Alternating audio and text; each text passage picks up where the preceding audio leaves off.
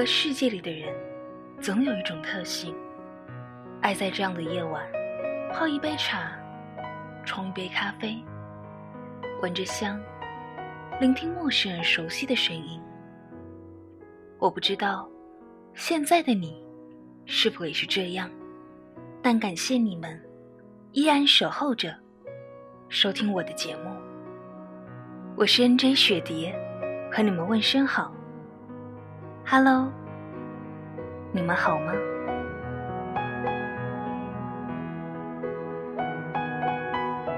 陌上花儿开，让我们在这样的城市高空，在这样的夜晚，相守相携。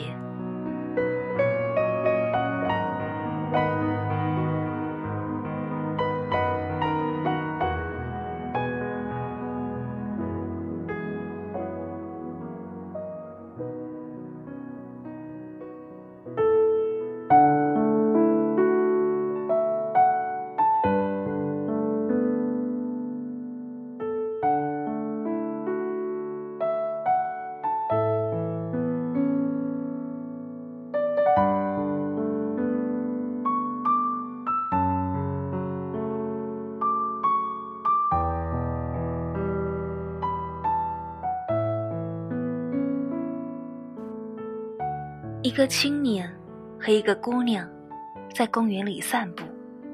正是春天的黄昏。黄昏和春天使北方的公园变得滋润了。脚下的黄土散发着苦涩的香气。姑娘留意着路边的长椅，长椅上都是青年和姑娘。小时候，她常来公园。中学时也来过，那时他不注意椅子和椅子上的人。他爱看鱼、花、树、猴子、孔雀。今天他第一次想拥有一只长椅，一只安放在僻静角落的空椅子。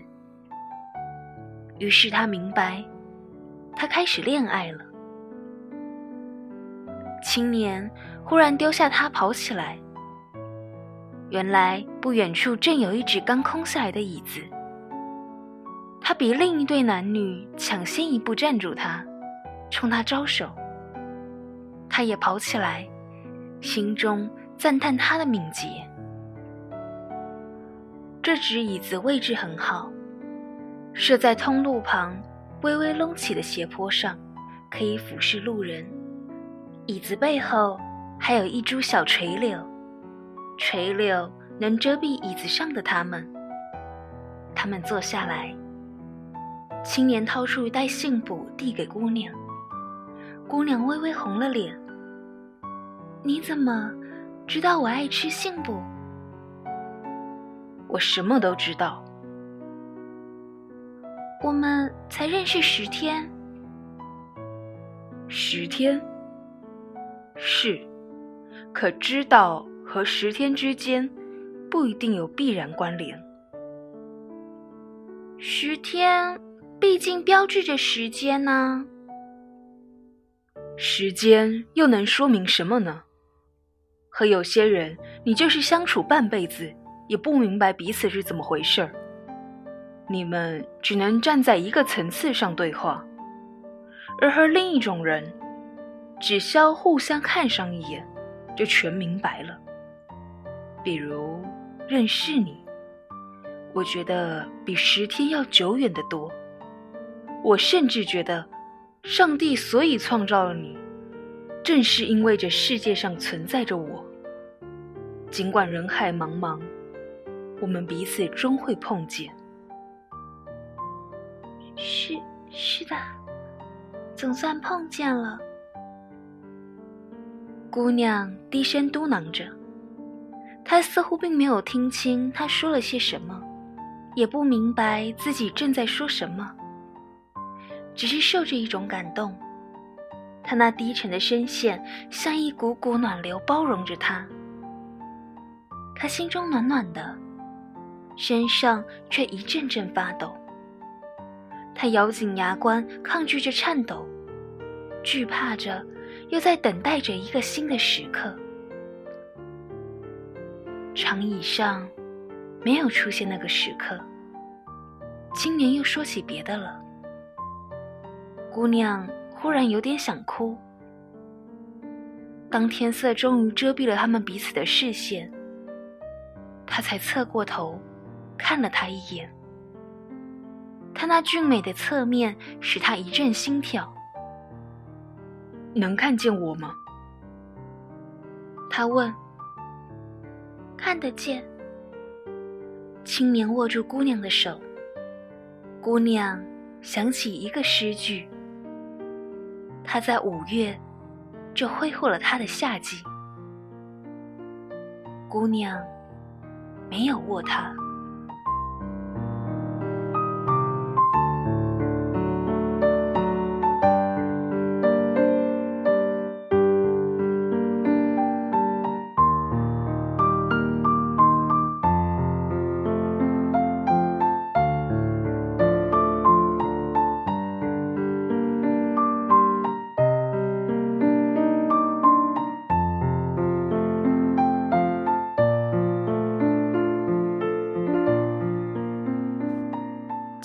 和姑娘在公园里散步，正是夏天的黄昏。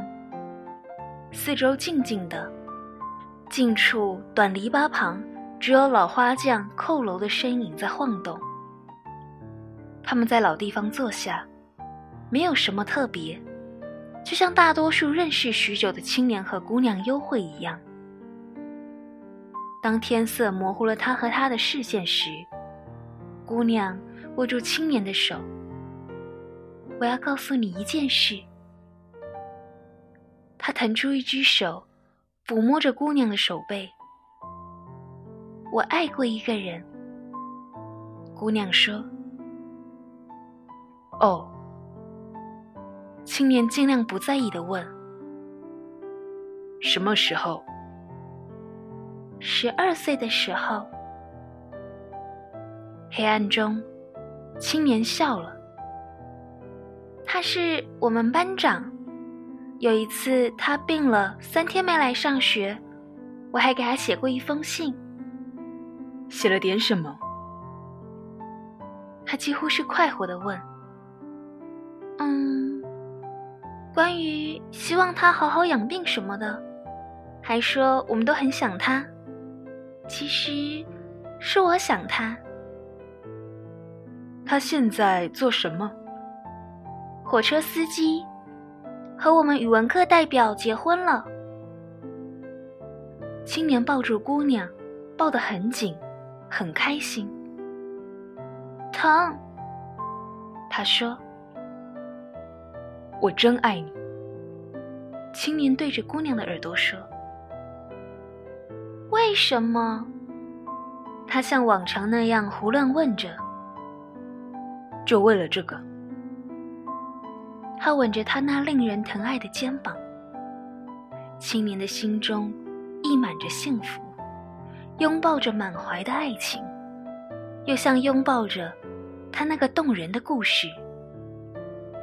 世上，难道有不希望得到这样的妻子的男人吗？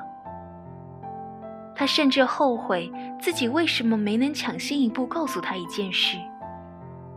他也有一件事要告诉他。我也要告诉你一件事。别说，我知道。姑娘伸手捂住他的嘴。你知道什么？青年松开了他。我什么都知道。姑娘沉静地说。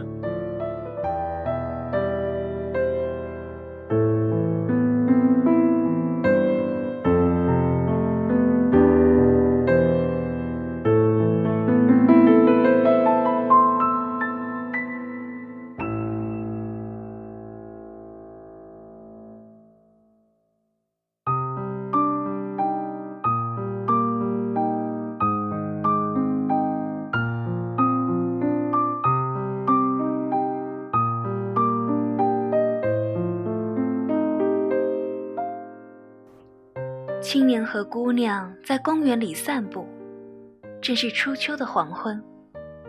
他们走到老地方坐下来。青年向姑娘讲述他的事，讲他过去的女朋友。他之所以坚持向她描述过去的一切，是请她相信他鄙视并且厌恶过去的一切，只爱现在的他。那时候失恋，因为寂寞才爱。再说他热情奔放，主动找到我这儿，我怎么能够拒绝呢？我感激他给予我的一切，那时候有他在。我觉得黄土都是光明的。今天，我才明白，感激是最靠不住的一种东西。是的，靠不住的。姑娘附和着。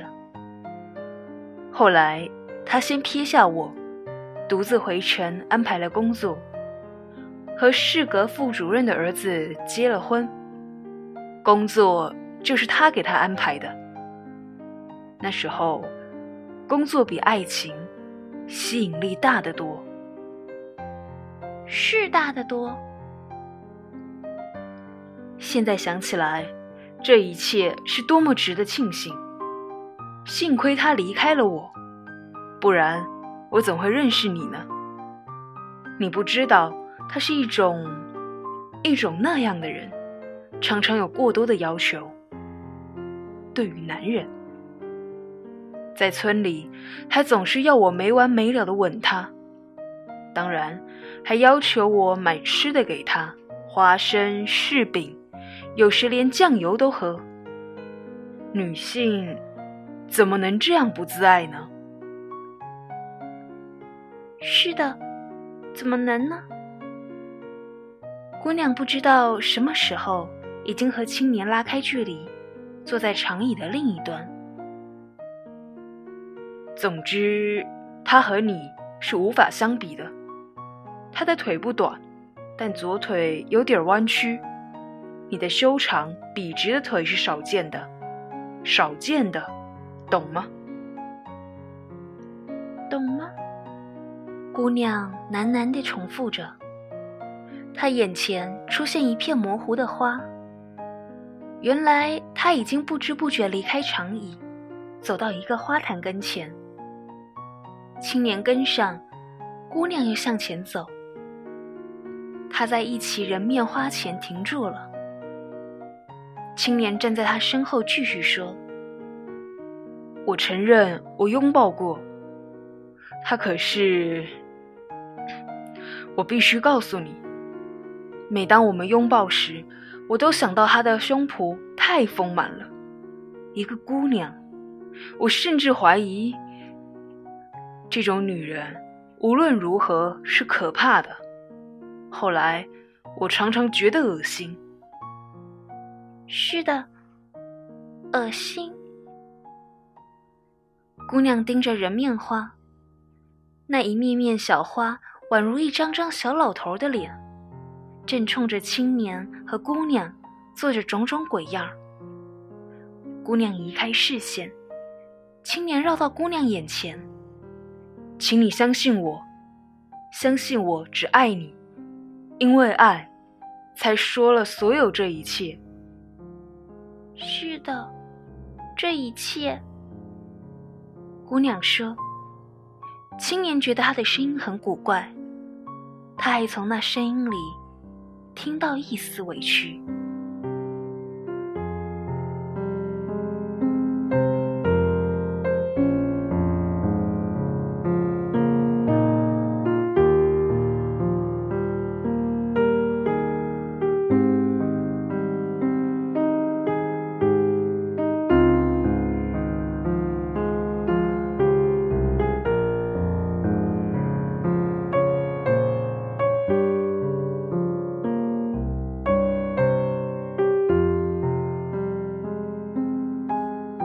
青年和姑娘在公园里散步，已是冬天的正午，没有太阳，有雪，他们的老地方空着。